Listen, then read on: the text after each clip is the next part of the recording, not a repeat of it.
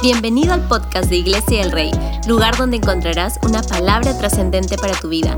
Estamos muy felices de tenerte con nosotros y cual sea el lugar donde te encuentres, creemos que Dios transformará tu vida con el mensaje de hoy.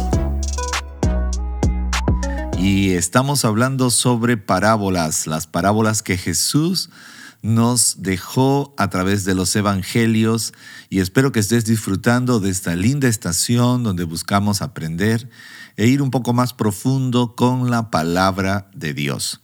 Y el día de hoy estamos en nuestro día número 8 y quisiera que juntos podamos mirar el Evangelio de Mateo, el capítulo 25. Estaremos mirando la parábola de las diez damas de honor en la nueva traducción viviente, pero también muy conocida como la parábola de las diez vírgenes.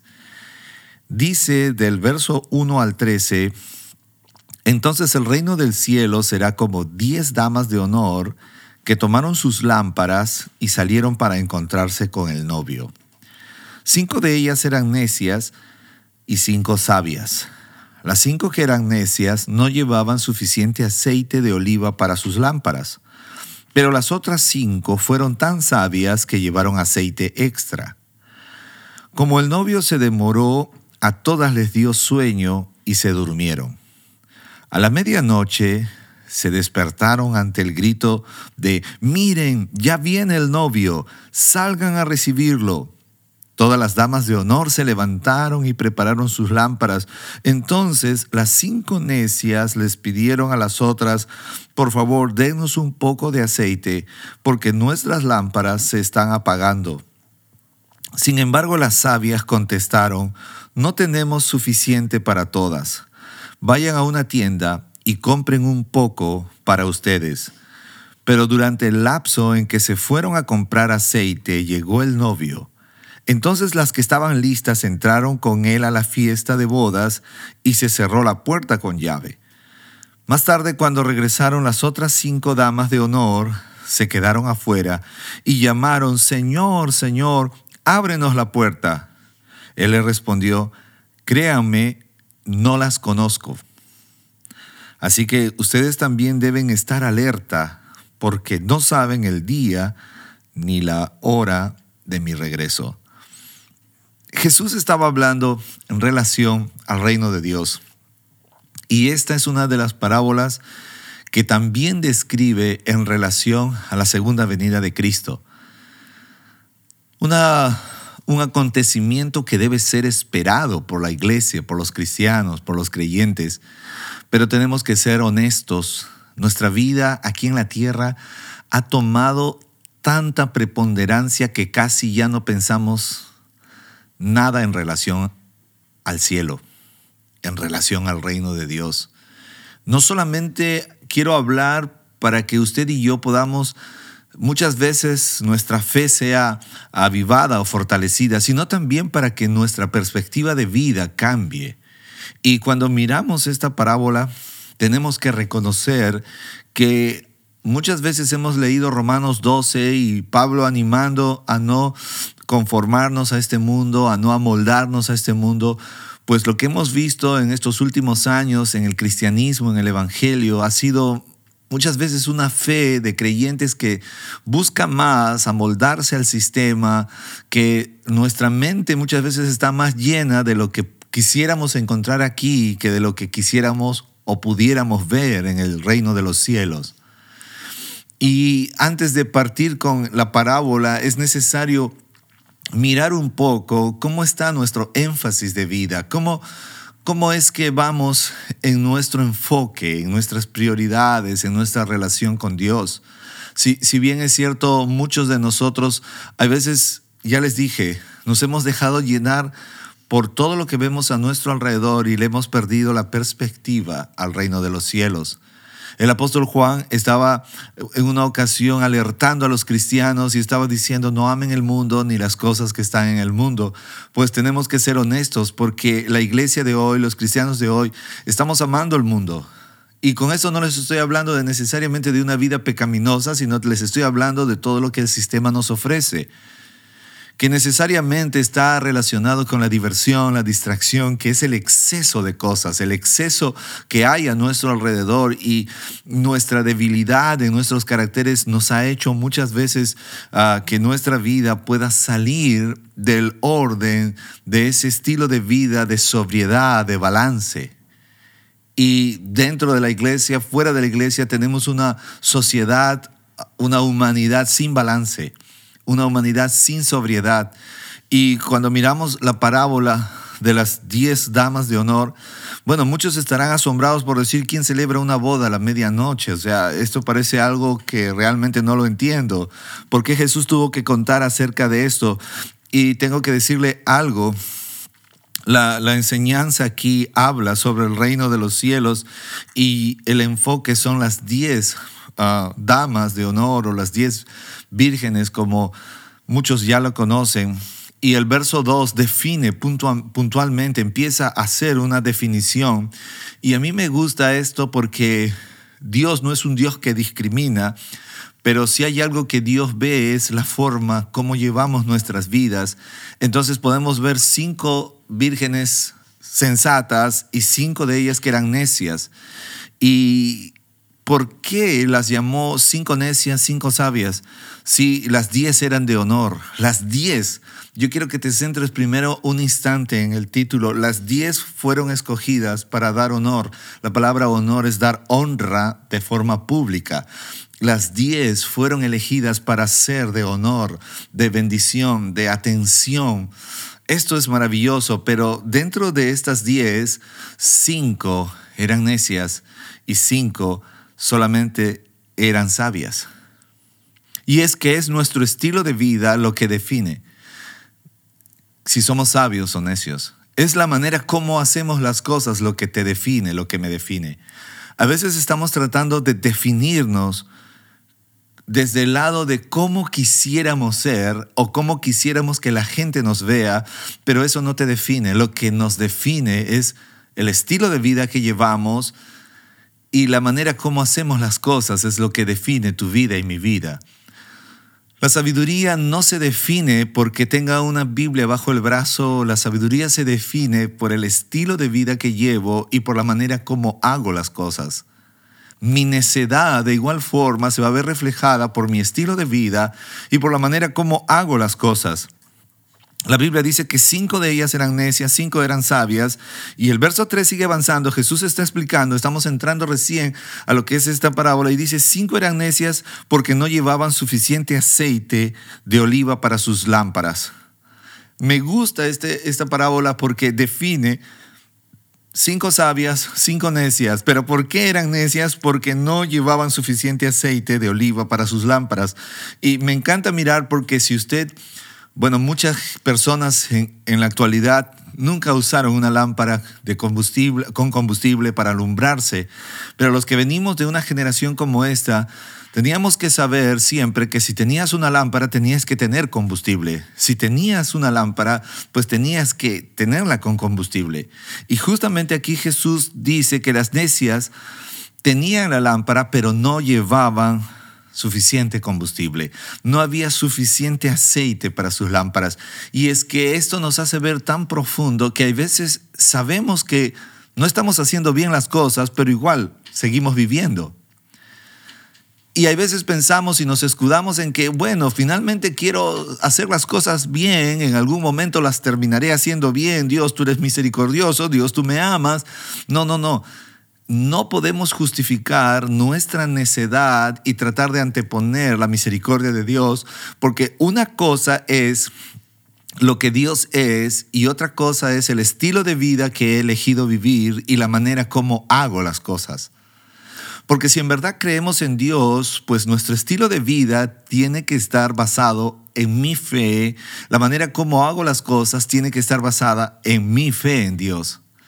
Estas cinco vírgenes necias no tenían aceite suficiente para sus lámparas y es que ser necio es muchas veces saber que no estamos haciendo bien las cosas, pero las queremos seguir haciendo. Queremos seguir viviendo en un estado o en un estilo de vida mínimo, en un estilo de vida donde estoy más o menos, sé que no estoy bien, pero bueno, más o menos. Sé que no soy tan espiritual, sé que no leo mucho la Biblia, sé que no oro mucho, sé que de vez en cuando no sirvo nada en la iglesia, sé que finalmente, sé que a veces estoy con Dios y a veces no, soy, no sé con quién estoy, pero quiero seguir igual. Pero no hay una actitud de cambio. La necedad no puede ser justificada por la misericordia de Dios, porque la necedad es un llamado de parte de Dios, donde usted y yo estamos llamados a transformar nuestra vida. Por eso dice Romanos 12, que no nos amoldemos, no nos conformemos a este mundo. Dios está llamando que nosotros dejemos de ser necios. Nuestra necedad se ve reflejada en nuestro estilo de vida y en la manera como hacemos las cosas. Tenían lámparas, pero no tenían aceite. Es como un cristiano. Dice creer en Dios, pero no ora, no lee la Biblia, no practica los hábitos de un discípulo, no evangeliza, no practica comunidad, no hay conexión con otros. Ah, estaba leyendo un libro y me llamó mucho la atención y lo voy a citar de esta forma. Dice, tu nivel de espiritualidad no se mide por lo que practicas a solas, sino es por tu estilo de vida en comunidad. Es verdad, a veces muchas personas nos sentimos tan espirituales, pero no nos relacionamos con nadie. Y si no nos relacionamos con nadie, entonces tu nivel de espiritualidad no es tan saludable como has pensado, porque ser espirituales es ser 100% relacionables. Pero como ese no es mi mensaje o lo que quiero tratar de transmitirte es que necedad muchas veces es ir por la vida justificando nuestros errores, necedades, como diciendo, sé que estoy haciendo mal Dios, pero ayúdame. Esto es ser necio. En el verso 4 dice, pero las otras cinco sí eran sabias, hay una gran diferencia, las necias tenían lámpara, no tenían aceite, pero las otras cinco que sí tenían que sí eran sabias, era porque llevaban aceite, pero no solamente tenían lámpara, no solamente tenían aceite, tenían aceite extra. Me gusta esto. Mira, eran sabias, tenían lámpara, su lámpara tenía aceite, pero además de todo esto tenían aceite extra. Si quieres tomar cuatro características importantes, eran cuatro, eran sabias, tenían lámpara, su lámpara tenía aceite y además de eso había aceite extra. ¿Cómo sé que tenían aceite sus lámparas? Porque había aceite extra. Y es que la gente, vamos a ver aquí una gran característica porque nuestra fe tiene que ser como la de estas vírgenes sabias. Porque a nuestra fe hay que añadirle sabiduría. Como el apóstol Pedro dijo en una ocasión, que nuestra fe hay que añadirle virtud y la virtud sabiduría. Y él hace una lista de cosas que debemos seguir, porque si no, seremos cortos de vista, dice el apóstol Pedro. Qué importante es mirar que estas mujeres eran sabias porque además de su sabiduría tenían lámpara, además de su lámpara tenían combustible, además de su combustible tenían combustible extra. Este es el estilo de vida que necesitamos vivir podemos encontrar cinco vírgenes sabias que no eran sabias porque simplemente se ganaron el título o alguien se lo regaló, sino porque su estilo de vida, la manera como hacían las cosas, es lo que revela quiénes somos. Nuestro estilo de vida, la forma como practicamos las cosas. Verso 5 dice, como el novio se demoró, todas a todas les dio sueño y se durmieron. Me gusta porque las vírgenes sabias eran gente proactiva. Y en el cristianismo necesitamos ser gente proactivo, gente que tiene un plan, gente que estructura aún su fe, estructura su relación con Dios. Mi relación con Dios no es accidentada. Uy, me golpeé, oro, me caí, oro. No, no, no. Era gente la gente proactiva es gente que está bien pensada su relación con Dios. Es como saber que te falta algo y decir, ah, esto muy bien, ahora lo hago. Me falta orar, me falta leer la Biblia, me falta servir, me falta conectarme con otros. Entonces soy una persona proactivo, planeo en base a lo que sé que necesito hacer. No soy reactivo. La gente reactiva siempre anda reaccionando a las emergencias, uy, anda reaccionando a los problemas, anda reaccionando a las circunstancias, pero la gente proactiva sabe lo que tiene que hacer. Y las cinco vírgenes sabias era gente proactiva. Y aunque el novio tardó, ellas estaban bien porque la gente proactiva trabaja justamente para situaciones como esta. Pero la gente reactiva no. La gente reactiva siempre está reaccionando a última hora, pensando y diciendo, uy, ¿ahora qué voy a hacer? Uy, ¿ahora cómo podré solucionar este problema? Porque es reactiva, es gente que reacciona. Es impresionante mirar la cantidad de enseñanzas que podríamos sacar de esta parábola, pero la Biblia dice que a la medianoche se despertaron ante el grito de alguien diciendo, mira, ya viene el novio, salgan a recibirlo. Recuerdan que eran las diez damas de honor y ellas tenían que estar para recibir al novio. Y de pronto se presentó la ocasión. Me gusta mirar esto porque tú y yo hemos sido elegidos para ser la gente que dé honor a Dios. Cristo volverá por segunda vez. Es el acontecimiento más importante que espera la iglesia ahora en los finales del tiempo. Sé que muchos no querrán escuchar y solamente quieren escuchar la palabra finales del tiempo, quizás en una serie o quizás solo cuando Marvel se lo cuenta y ya ni Marvel quiere un fin de tiempo porque está creando multiversos y quiere que la gente siga viviendo en cualquier multiverso que sea, pero tengo que decirte la verdad habrá un final del tiempo. Jesús dijo que habrán tiempos finales. Jesús habló y él dijo, es necesario que todo esto acontezca, es necesario que el Evangelio se esparza sobre toda la tierra, entonces vendrá el Hijo de Dios.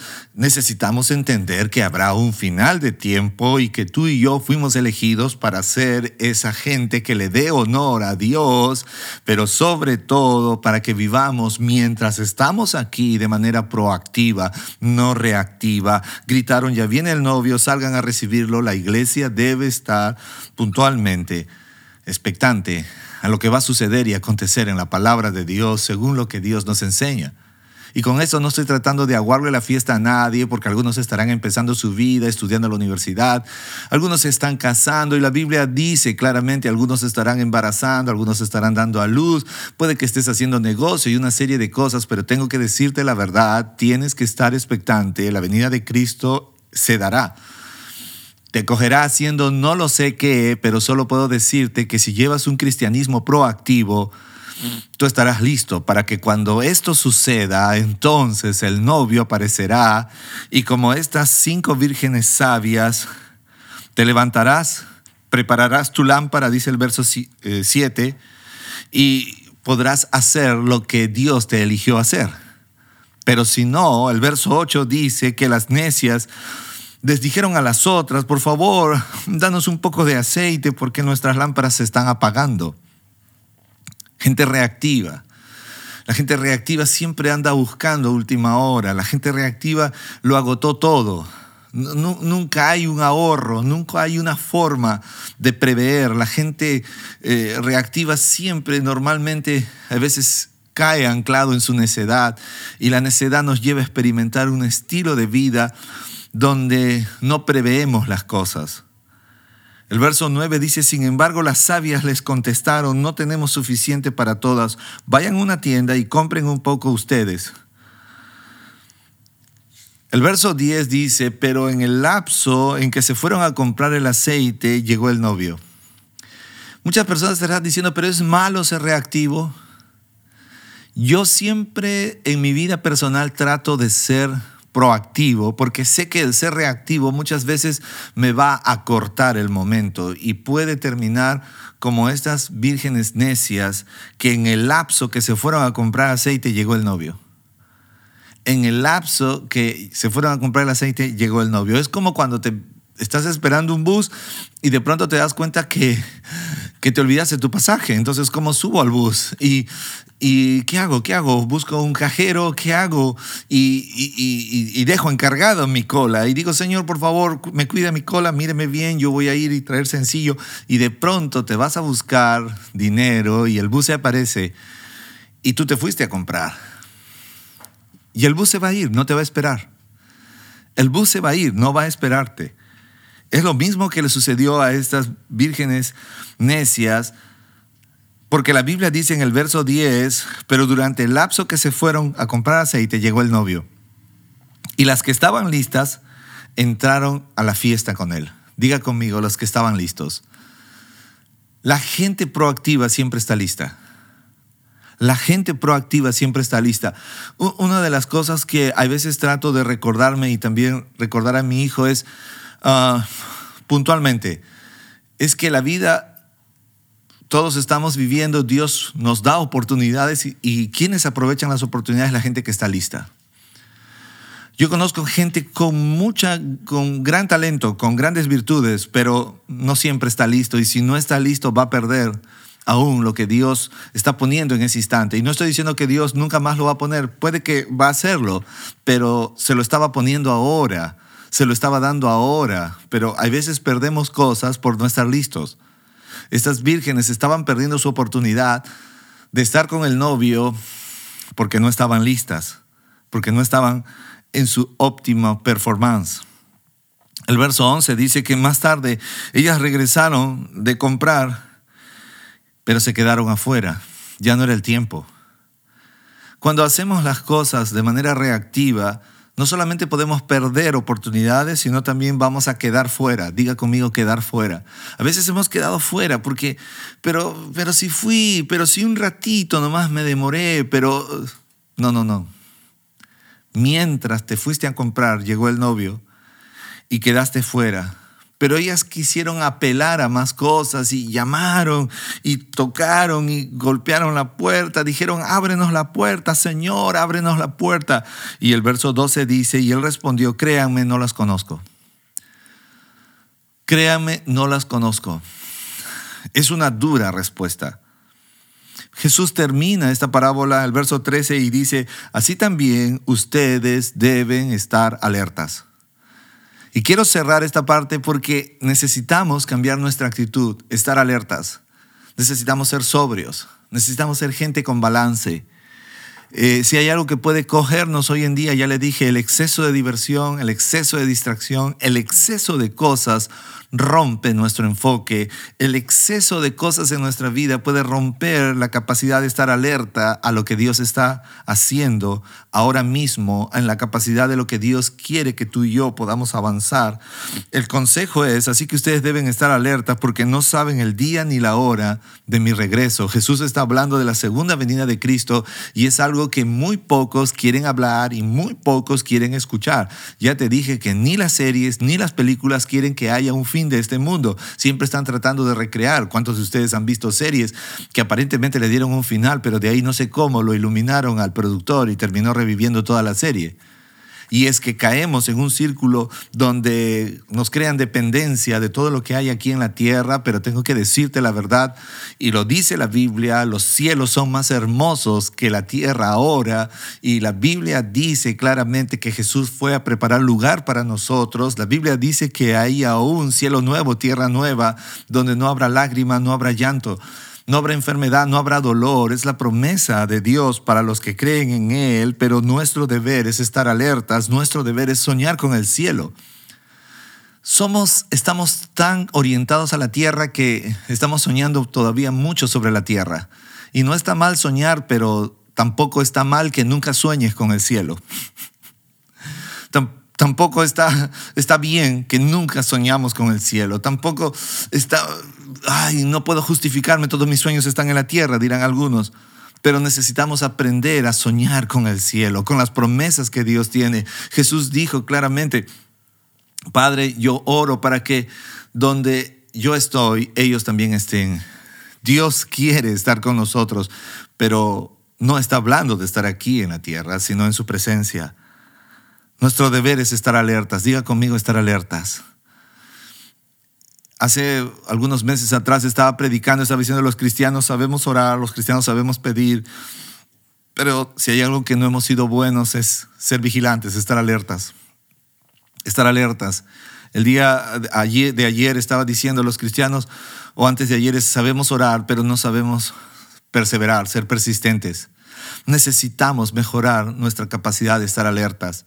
Es verdad, hay muchas cosas lindas en esta generación, hay muchas cosas lindas en este planeta llamado Tierra, pero nada de esto debe robar nuestro enfoque, nuestra atención en lo que Dios tiene para ti y para mí, sobre todo en las promesas que Él ha dicho. Y si Él ha dicho que va a venir por segunda vez Jesucristo, deberíamos estar atentos a esta promesa. Bien lo dijo el apóstol Juan, no amen el mundo ni las cosas que están en el mundo, porque los deseos de los ojos y la vanagloria de la vida no vienen del Padre, sino del mundo, y el mundo pasa y sus deseos también, pero los que hacen la voluntad de Dios permanecen para siempre. Primera de Juan 12, el 15 en adelante, necesitamos recordar esto. A veces hay muchas cosas que están haciéndonos amar el mundo y las cosas que están en el mundo, las cosas que están en el mundo. Y cuando te hablo de cosas es de todo lo que existe a nuestro alrededor. Pero nuestro énfasis debe ser, como dijo Jesús en el verso 13, estar alertas porque no sabemos ni el día ni la hora de su regreso, pero necesito estar alerta, tener una lámpara, tener aceite, tener aceite extra, ser sabio y no ser reactivo, sino más bien proactivo. Que nuestro cristianismo sea un cristianismo que nos lleve a estar una vida en sobriedad, en balance, una vida donde podamos usted y yo establecer lo que dice Mateo 6:33, buscar primeramente el reino de Dios y su justicia y todo lo demás le será añadido. Me gustaría que juntos podamos orar y reconocer si en realidad estamos pensando y creyendo que somos como esas vírgenes que hemos sido llamados para dar honor a Dios, necesitamos estar listos. Y usted y yo sabemos cuán listos estamos si estamos llevando una vida proactiva, con balance, con sobriedad. Pues si no lo es así, es hora de pedirle. Vamos a unirnos, decirle Dios, gracias por este tiempo. Gracias por tu palabra. Gracias Señor porque me das vida. Pero muchas veces dentro del regalo de la vida que me das, me dejo atrapar por las cosas que hay a mi alrededor y termino amando no solamente el mundo, sino las cosas que hay en el mundo. Y muchas veces los deseos de mis ojos son capturados por muchas cosas. Y me desenfoco de tus promesas, me desenfoco de lo que tú has hablado que va a cumplirse. Y te pido perdón en esta hora. Señor, no solo quiero soñar con cosas aquí en la tierra, quiero soñar con las promesas que tienes para mí aún en los cielos. Quiero que mi vida sea una vida proactiva. Quiero que mi vida se enfoque a ser una vida llena de balance, llena de sobriedad. Perdóname por haber hecho de lado tus promesas y por haber enfatizado en mi vida lo que yo quiero, lo que yo pienso, lo que yo anhelo y olvidé lo que tú tienes listo para mí, lo que tú has planeado para mí. Señor, ayúdame, ayúdanos a darnos esa actitud, ese carácter de estar alertas, porque tu palabra se cumplirá, Jesucristo volverá y queremos, como dice las escrituras, que Él vendrá entre las nubes y todo ojo lo verá, todo ojo lo verá y queremos estar listos para dar la bienvenida para este suceso maravilloso que acontecerá, Señor, porque así lo has prometido. Ayúdanos a ser una iglesia alerta, una iglesia vigilante. Y ayúdanos a ser cristianos alertas, cristianos vigilantes, en el nombre de Cristo Jesús. Amén. Espero que sigamos disfrutando nuestro devocional de parábolas. Feliz de poder compartir con ustedes y qué maravilloso es aprender juntos de la palabra de Dios. Quiero animarte a que podamos seguir mirando las escrituras y seguir construyendo un cristianismo proactivo enfocado en el balance, en la sobriedad. Que Dios nos ayude a seguir soñando con cosas del cielo para nuestras vidas. Les envío un abrazo. Que tengan un lindo y productivo día miércoles. Que Dios pueda añadir más bendiciones sobre cada uno de ustedes. Nos vemos en nuestra siguiente transmisión. Bendiciones.